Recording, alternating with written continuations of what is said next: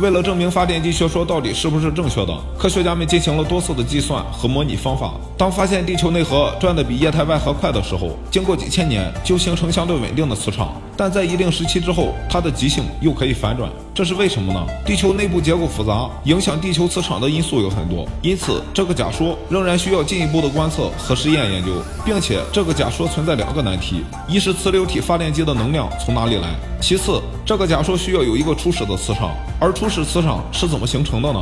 这些都是科学家亟待解决的问题。为什么地球有磁场，而月球没有呢？其实月球也是有磁场的，只不过是太小了。地球、月球基本上是同时形成的，但是地球的体积大，一个星球的体积越大，内部冷却就越慢，而地球内部还没有完全冷却，地核仍然处于高温熔融状态。所以内部的活动很丰富，磁场相应的就出现了。一个星球的磁场对它的环境和生命都是至关重要的。我们地球正是有磁场的保护，才得以诞生生命，我们才能看见美丽的极光现象。